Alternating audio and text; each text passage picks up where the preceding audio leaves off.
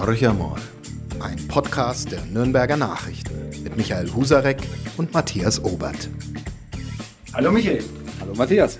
Und hallo Marco. Moin, moin.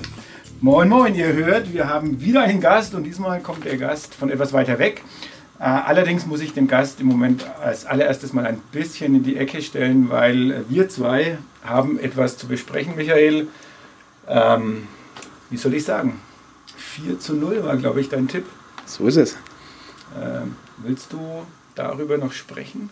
Na, es ging nicht ganz so gut, wie ich mir erhofft hatte, aber es ändert ja nichts an den Aufstiegsplänen. Ich bin gefasst, gelassen und ähm, das Witzigste am Derby war das transparent Antifü auf 200 Metern Höhe am Fernmeldeturm. Ja, also mir ist das Lachen äh, selbst bei diesem Plakat noch ein bisschen vergangen, weil ich habe selten so ein schlechtes Fußballspiel des ersten FC Nürnberg gesehen. Ich bin wirklich völlig enttäuscht ähm, und äh, ich habe auch versprochen, ich werde in diesem Podcast die Vierter positiv erwähnen und ich muss sie auch positiv erwähnen. Sie haben äh, ein gutes Spiel geliefert, für den Tabellenplatz allemal. Der Club hat mich enttäuscht äh, und damit will ich es eigentlich auch belassen. Genau, ich lobe jetzt auch nochmal die Vierter und damit soll es dann gut sein. Sie haben verdient gewonnen und äh, das war's dann mit dem Thema. Genau, weil mehr Demut in diesem Blog, äh, in diesem Podcast geht eigentlich überhaupt nicht. Und jetzt widmen wir uns unserem Gast, über den wir uns wirklich ganz besonders freuen, dass er heute hier ist. Und er ist, naja, in dem Podcast ist er eher zufällig ähm, hineingeraten, äh, weil er eigentlich dienstlich äh, hier im Haus äh, des Verlags Nummer der Presse zugange war, muss man sagen, den ganzen Tag schon.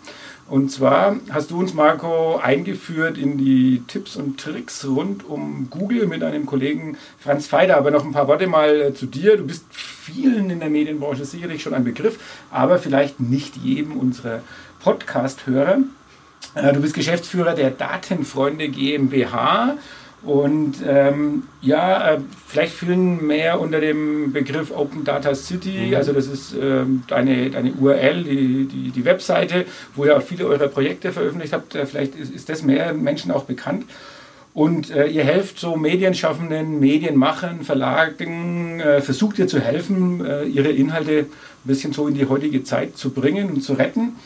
Und ja, das sind so Themen wie das Internet der Dinge, ist, ist ähm, da ein großes Thema. Äh, Kontext ist ein Thema. Visualisierung der Daten beschäftigt dich schon ganz, ganz lange.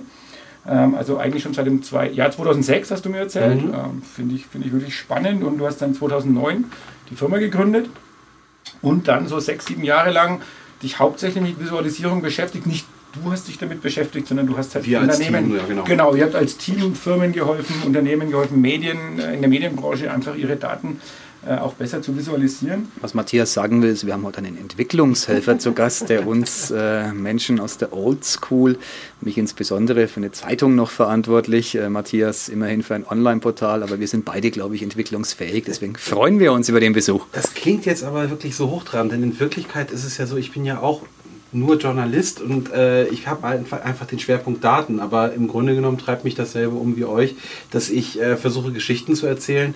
Ich erzähle die Geschichten ein bisschen anders als äh, jetzt mit äh, Text und Video und Audio, sondern ich versuche eben die, eben die Daten mit reinzubringen. Aber im Grunde genommen ist die Arbeitsweise und äh, das, worauf es dabei ankommt, dasselbe wie bei euch. Aber ich glaube, du erreichst mit deinen Geschichten eine andere Klientel als wir. Richtig, aber Journalismus, da geht es auch darum zu gucken, wen will ich erreichen, wen kann ich erreichen und wo sind vielleicht Zielgruppen noch nicht abgeholt, wie kann ich mich diversifizierter, diverser, ähm, mit mehr Vielfalt mit Themen beschäftigen und darüber dann tatsächlich mehr Leute erreichen.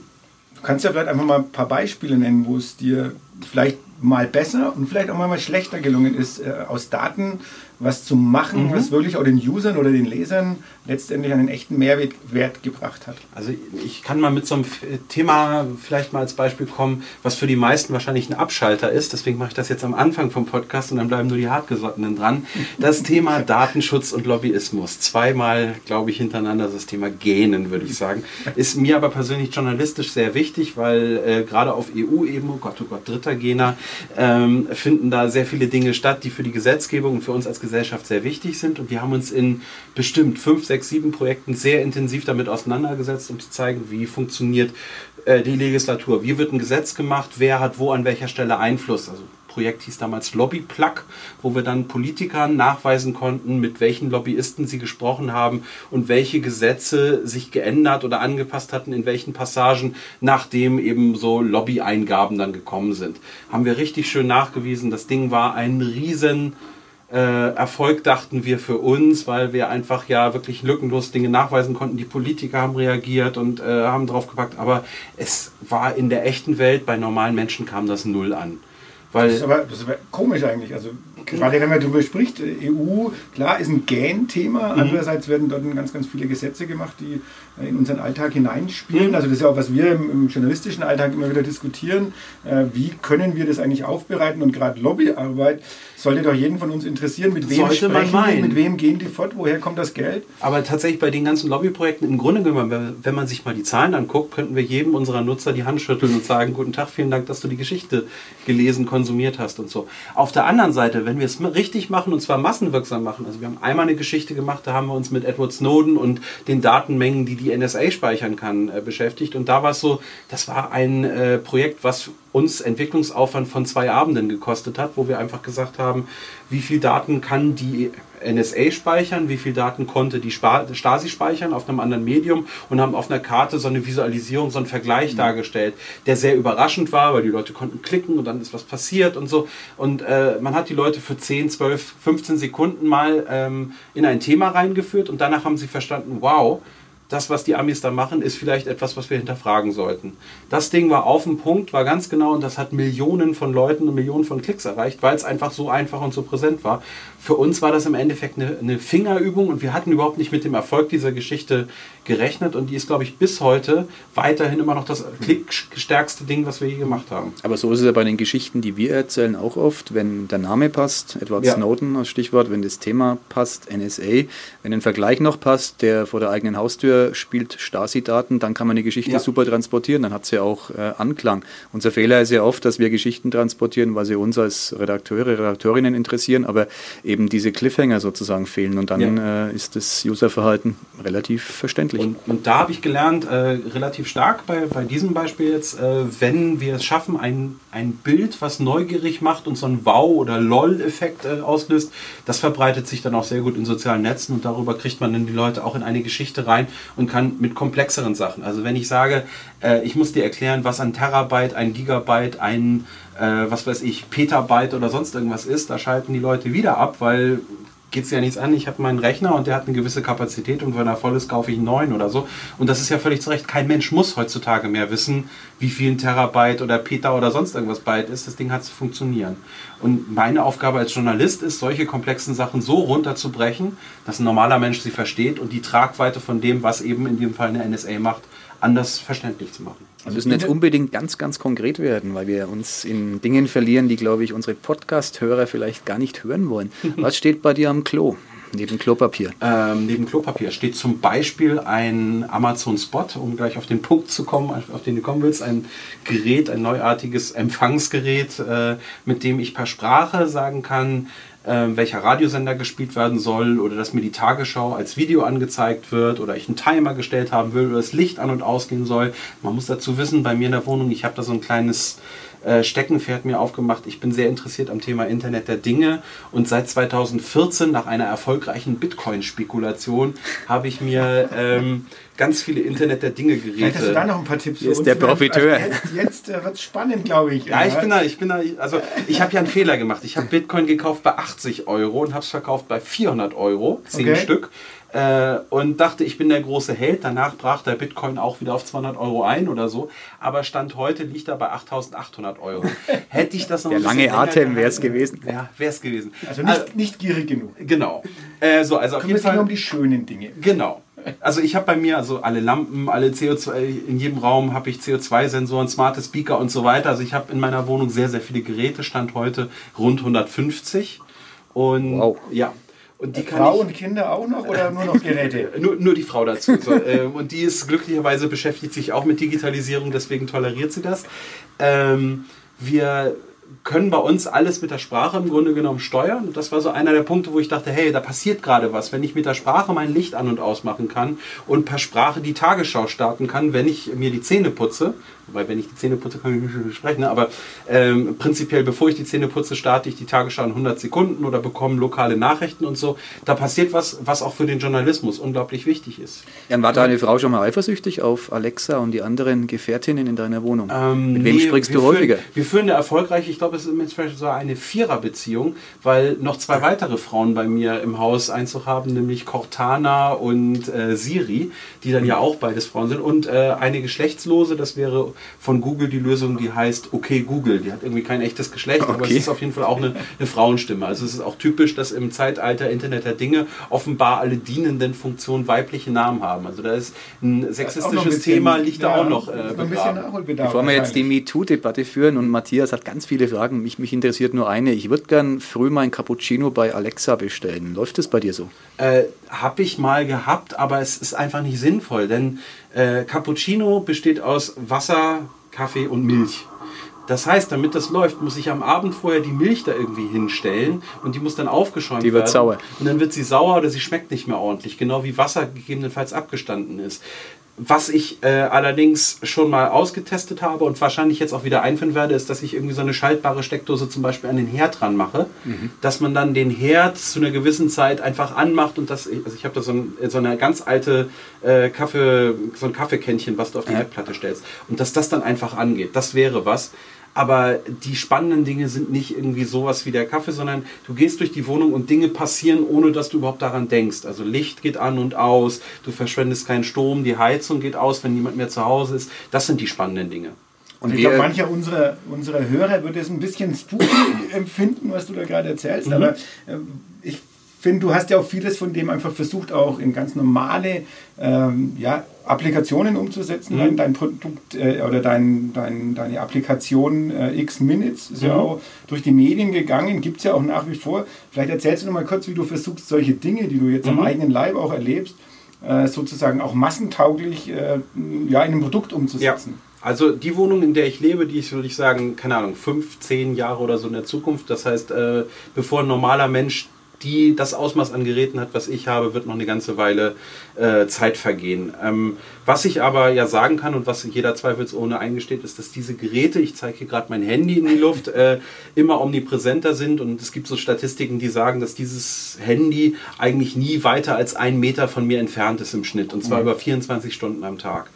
In so einem typischen Handy sind 14 Sensoren im Schnitt drin, teilweise sogar noch mehr, die so tracken können, gehe ich, fahre ich mit dem Fahrrad, fahre ich mit dem Auto, habe ich eine Ortsposition, die sich verändert oder wo ich irgendwie gerade bin. Und meine Überlegung ist jetzt hier, dass ich sage, wenn ich die Sensordaten aus diesem Smartphone im Einverständnis mit dem Nutzer, das ist mir tatsächlich sehr, sehr wichtig, äh, sammeln kann, um darüber zum Beispiel eine Medienempfehlung auszusprechen, hey, ich weiß, du hast gerade 20 Minuten Fahrradfahrzeit, ich kann dir das Gespräch, was wir hier gerade führen, vielleicht anbieten, ist es eine Sache, wo ich glaube, ähm, dass wir als Journalisten unsere Inhalte fit für diese Zeit machen müssen. Und wir haben mit X-Minutes ausprobiert, eben basierend auf den Sensordaten zu versuchen, Medienausspielung zu optimieren, sodass wir raten, wie viel Zeit du wohl haben wirst, wenn wir in die Vergangenheit von dir gucken dürfen. Du stehst jeden Morgen zwischen was man, 6 und 6.30 Uhr auf oder so und äh, dein erster Termin im Kalender ist dann und dann und deine Location ist so und so, dass wir sagen können, die richtige Nachricht zur richtigen Zeit, in der richtigen Länge, am richtigen Ort.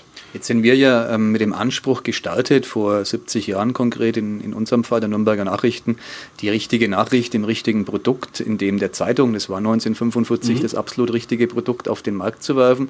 Langsam müssen wir erkennen, dass unser Produkt äh, nicht mehr ganz so nachgefragt wird in der gedruckten Form. Dann wäre es ja für uns eine charmante Lösung, wenn wir mit deinem Tool kooperieren und äh, unsere Nachrichten, die wir ja nach wie vor haben, die ja nach wie vor relevant sind, aus der Region entsprechend ausspielen. Ist das eine denkbare Lösung auch für ein Medienhaus, dass künftig Inhalte sehr passgenau, was die Zeit anbelangt, äh, und den Inhalt an die Nutzer gelangen? Also ich würde es mal vielleicht lösen von, von, von uns und unserer konkreten Idee, weil da arbeiten garantiert auch andere dran, also Apple und Google wahrscheinlich auch als erstes. Ähm, auf jeden Fall glaube ich, dass das Thema, wie viel Zeit habe ich gerade zur Verfügung und was passiert auf meinem Handy-Display, das ist irgendwie ein zentrales Ding, weil jeder der Nutzer, die da draußen uns jetzt gerade zuhören, wird es kennen. Man hat 20 Apps installiert, die alle irgendwelche Push-Notifications raushauen. Und wenn ich drei Nachrichten-Apps bei mir habe, pushen die mir alle, was weiß ich, das Erdbeben in Mexiko äh, und ich gucke mir eins an und die beiden anderen sind irrelevant. Das heißt, wir haben in der Zukunft die Herausforderung, Leute zu informieren, ohne sie zu nerven. Und dieses Nerven ist momentan einfach omnipräsent und übermächtig. Und hier jetzt zu verstehen, wann nerv ich nicht und was weiß ich schon, das ist das Entscheidende. Für so ein kleines Medienhaus heißt es konkret, vielleicht im ersten Schritt, wir müssen verstehen, was machen unsere Nutzer eigentlich? Wie viele sind gerade auf dem Weg zur Arbeit? Wie viele kommen gerade nach Hause? Wie viele liegen gerade im Bett und so? Und vielleicht äh, ist es dann nicht mehr so, dass ich eine Redaktion habe für Politik und Wirtschaft, sondern eine für das Badezimmer die sich nur um diesen Kontext kümmert und denselben Inhalt in drei verschiedenen Längen anbietet. Einmal für die 10 Sekunden für die Leute, die zu spät sind, halbe Minute für die Leute, die ein bisschen mehr Zeit haben und die 30 Minuten Variante für die Leute, die ihren freien Tag haben und sich sehr intensiv informieren. Da würde ich gerne mal nachbohren. Uns wird äh, gerne ähm, das Bild gewiesen des Badezimmerspiegels, der ähm, in mhm. naher Zukunft, vielleicht geht es auch jetzt schon, mit demjenigen kommuniziert, der ihn betritt, früher morgen. Mhm. Ähm, der Badezimmerspiegel sagt mir, heute wird das Wetter schön heute ziehst du einen roten Pulli an, weil äh, ja. deine Gesichtsfärbung so und so ist. Ist das realistisch, wenn wir tatsächlich in diese Welt eintauchen? Ist dein Badezimmer schon so ausgerüstet? Also, wir haben gerade äh, jetzt Anfang des Jahres ein Projekt gemacht, wo wir uns genau mit diesem Thema beschäftigt haben und genau so einen Badezimmerspiegel auch mal gebaut haben, um mal zu gucken, was gibt es da draußen für Technologie, die wir benutzen können. Und bei uns ist der Dreh folgender, also wir haben einen IKEA-Standard genommen, sodass unsere, also wir haben so Technikfächer, die du dann in diesen Spiegel reinsetzen kannst und wo du ein Display machen kannst. Das heißt, du kannst kannst zwölf Displays haben, du kannst drei und jemand mhm. anders zwei, je nachdem wie er will. Und äh, wir haben eine Bilderkennung oben drauf gesetzt und haben mit äh, sogenannten QR-Codes gearbeitet. Das sind diese fusseligen Bilder, wo man mit dem Handy was draufhalten kann, um dann zu sehen, ah, jetzt gehe auf diese folgende Seite. Und was wir da machen, ist, dass wir zum Beispiel einen Aufkleber auf deine Zahnbürste und auf deine und auf meine drauf machen, die dann definiert Markus Zahnbürste. Und Marco mhm. möchte, wenn er Zähne putzt, die Tagesschau in 100 Sekunden sehen.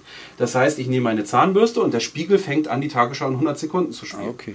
Oder wir haben auch einen Feuchtigkeitssensor drin der mitkriegt, wann die Dusche an ist. Und dann switcht nämlich der vielleicht Display-Modus eben weg und geht nur auf Audioinhalte. So, das heißt, jemand, der unter der Dusche steht, hört plötzlich über eine andere Box dann, wie es da so läuft. Und das funktioniert tatsächlich erst rein. Das ist super. Meine Zahnbürste wird mir immer vom letzten Derby-Sieg des ersten FC Nürnberg berichten.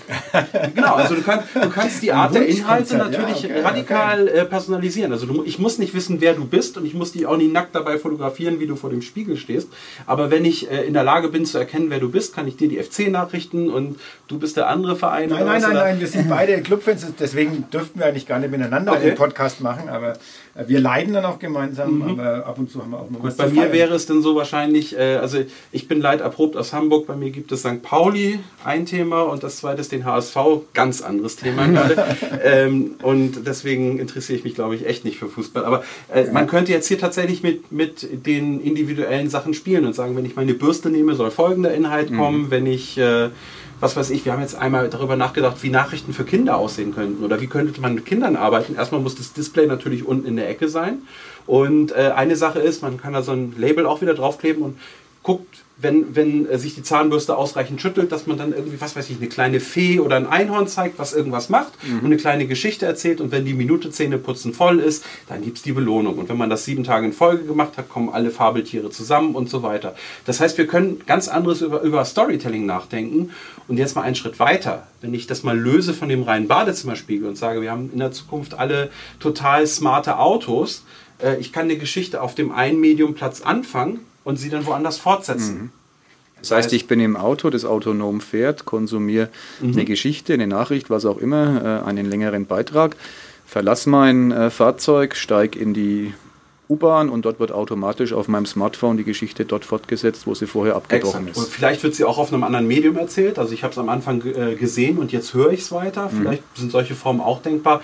Da sind wir aber noch lange nicht. Also da sind wir jetzt sehr, sehr an den Kinderschuhen. Aber die Technologie, die das ermöglicht, fängt jetzt an, in die mhm. Haushalte zu kommen. Aber du kennst sicherlich auch die Frage, brauchen wir das? Mhm. Wollen wir das? Mhm. Ist das? Ist das nicht was, wo wir ablehnen müssten, wo wir uns abschotten müssen? Ja, ich finde es auch völlig legitim zu sagen, wir sollten uns auf Pferden fortbewegen. Die sind auch viel umweltfreundlicher.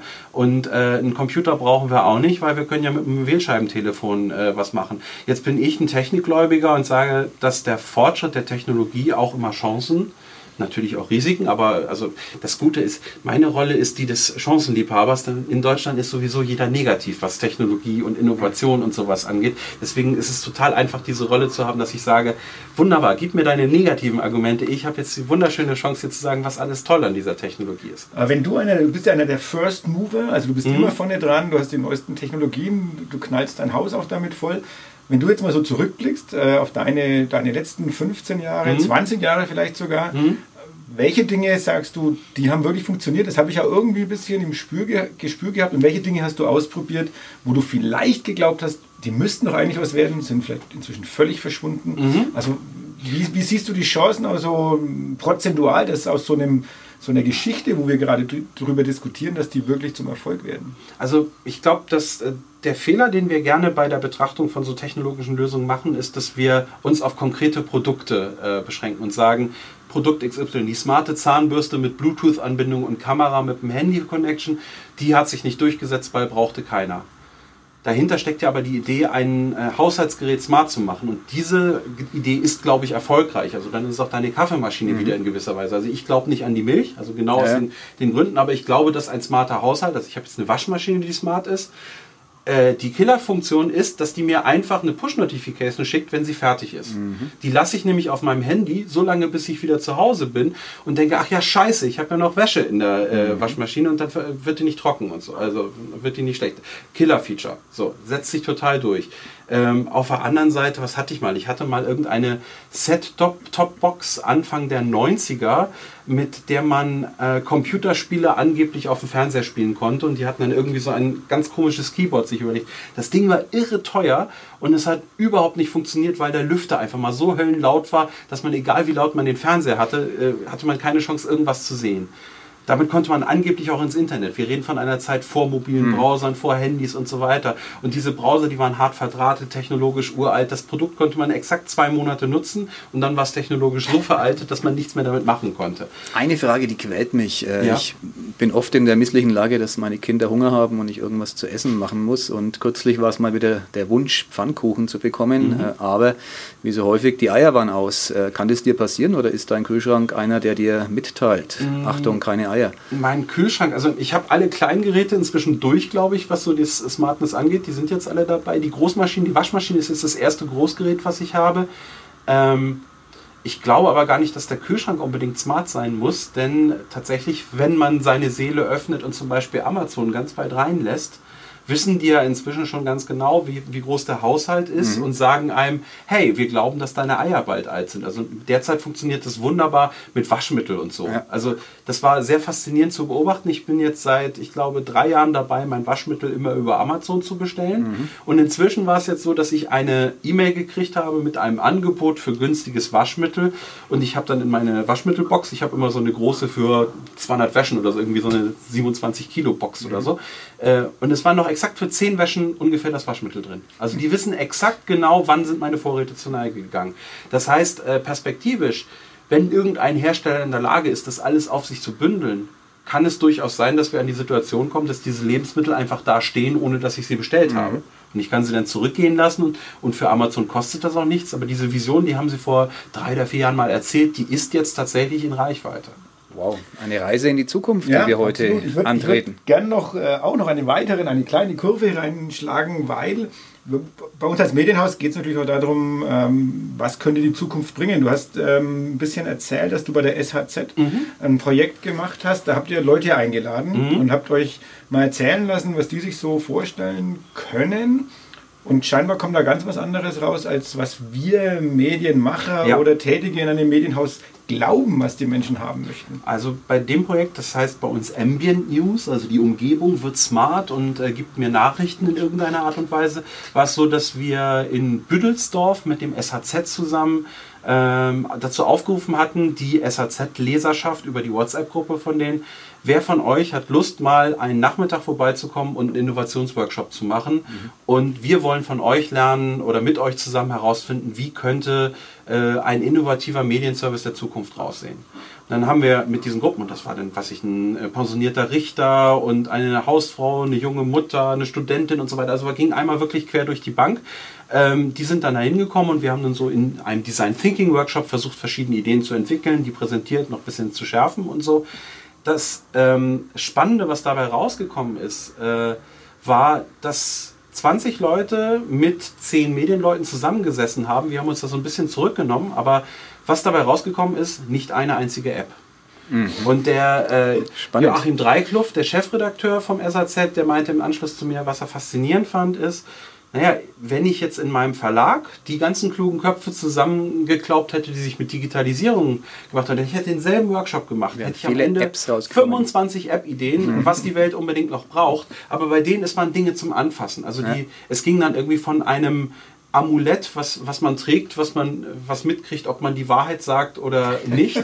Also sehr, sehr dystopisch in der Art und Weise, aber es ging da um AfD und politische mhm. Debatten, also dass ein Politiker, wenn er die Bühne betritt, sowas tragen muss. Also mal ab von te äh, wirklich technologischer Machbarkeit, aber schon konkreter war dann ein äh, Dienst, ein, der Besserwisser hatten sie das genannt. Das ist ein Algorithmus, der einen den Tag über begleitet und mitkriegt, was hat man denn gelesen also du hast folgende zehn Geschichten gelesen ähm, und dann Empfehlung gibt, pass mal auf, vielleicht solltest du noch diese andere Geschichte dazu lesen, um dein Bild ein wenig mhm. abzurunden, um aus der Filterblase rauszukommen. Oder auch zu sagen, du hast heute schon genug gelesen, du hast alles Wichtige mitgekriegt. Oder, und in die Richtung gehen wir, also das war das, was der Favorit war, die hatten sich ein, eine Art Kuscheltier überlegt, was mit dem Internet der Dinge verbunden ist und zum Beispiel unruhig wird, wenn der Weg zur Arbeit mit einem Stau versehen ist. Okay. Und was wir jetzt am Ende draus machen. Da werde ich selber unruhig. Ja, äh, was wir jetzt am Ende als ersten Prototypen gebaut haben, ist im Endeffekt ein Regal mit einem Tablet, äh, mit einem einfachen Tablet oben drauf und einer Lampe unten drunter, was man sich irgendwo in die Wohnung anbringen kann und hinstellen kann. Und ein Redakteur, und das ist sehr lustig, also arbeitszeitmäßig wird das ein sehr, sehr spannendes Experiment für den Kollegen, der hat jetzt 20 Leser, Hörer, Nutzer, ähm, um die er sich kümmert, von denen er weiß, wo sie wohnen, wo, sie, wo sie arbeiten, wie lange der Weg zur Arbeit ist. Und der guckt jetzt durch Automatik gestützt immer nach, welche Nachrichten könnten für welche Person spannend sein und äh, spielt die aber nicht so aggressiv aus wie mit einer Push-Notification, sondern eine Lampe leuchtet in einer bestimmten Farbe mhm. und wenn der ähm, Leser dann irgendwie an, daran bei sich zu Hause vorbeigeht und merkt, ah, vielleicht interessiert mich das jetzt und sich auf das Tablet zu bewegt, dann erscheint diese Nachricht in etwas länger da. Also wir denken ein wenig, dass die Verbindung zwischen Leser und Journalisten auf der anderen Seite so ein bisschen anders. Es wird ein sehr, sehr spannendes Experiment. Wir fangen mit 20 Leuten jetzt an und äh, ich glaube, in drei Monaten wollen wir das auf 100 Geräte und 100 Nutzer dann ausweiten und dann einfach mal testen. Was kann man dann daraus rauskriegen? Und der Kollege muss um 4.30 Uhr die ersten Meldungen absetzen. Also diese Uhrzeit muss man in dem Podcast schon noch erwähnen, äh, um den einen oder anderen noch einen Schrecken einzujagen.